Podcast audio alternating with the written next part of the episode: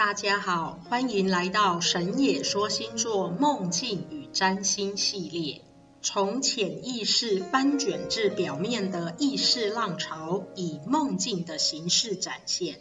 经过训练，具有一定静定功夫者，可以在浪潮袭来时，不至于被打翻，先入剧情。我们来听听一个信仰之梦。梦中的自己是个小男孩，被选上一个仪式的代表，需要接受训练。这个仪式是当地的传统，每一代都要选出传承小辈。梦中的我跟邻居的好哥们一起被选上，但要学的技能不一样。梦中的自己要学的是击鼓，而哥们要学的是乐器。这个仪式是在湖中的水面上举行，选拔后就要开始练习，在每个晚上都要随着大人们划着竹筏到湖心接受培训。各个竹筏划到湖心后，大人们先列好队形，有一艘舟视为主持，类似为主祭台。主舟两旁有几艘舟，从主位延伸出来排成半圆弧形，而另外的半圆弧则是要由三名小辈各自划舟从远处绕行而来。小辈们的滑行路线是要从缺口穿越，绕行大人们的主舟及半圆弧后，回到缺口处停住。三舟排列成三角形，整体看起来像钻石形，类似五芒星的形状。梦中的我比较调皮及叛逆，在培训期间并不认真积极。大人们常语重心长、若有所指对我进行叮咛，但是梦中的我并不明白这些教训及道理。直至有一日的转折，虽然在梦境中没有梦到发生的事件或挫折，但是就突然能够领会大人们的心意，并意识到仪式的神圣与重要，因此改变了自己的心性，沉稳地投入及参与练习。培训的最后一晚，也是总验收的时间。梦中的场景与感受历历在目，如同真实。站在舟上，感受到水的浮力，以及竹筏的情境，产生风吹拂在耳旁的速度感。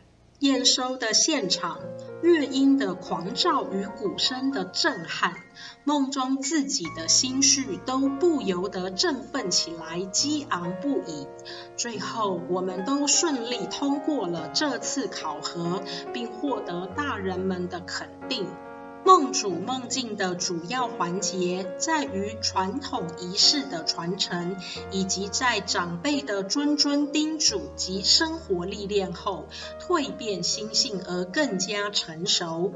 我们便从占星第九宫切入，第九宫称为迁移宫，古书有云。九宫以喜道路，所以第九宫表征于一种探索与寻觅的情境。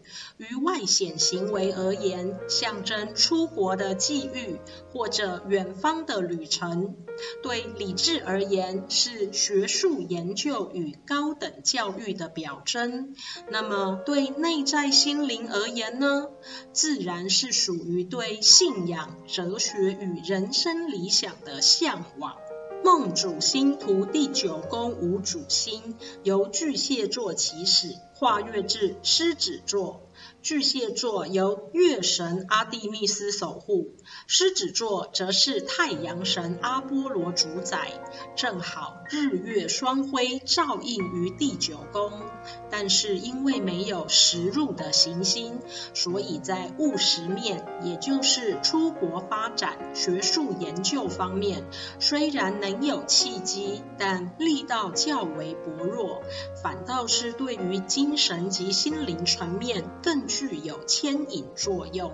梦主星盘第九宫受守护巨蟹座的月亮星影响，是相信直觉、灵感之人，所以对信仰、哲理等颇有爱好。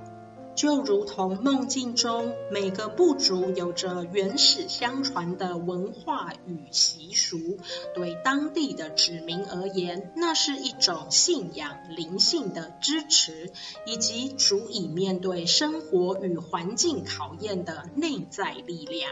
梦主星盘第九宫也同时受到守护狮子座的太阳星影响。太阳象征自己的性格与中心思想，也是对第九宫的掌理事项，包括宗教及哲学方面都甚感兴趣，也是勇于追寻及实践自己人生理想及道路之人。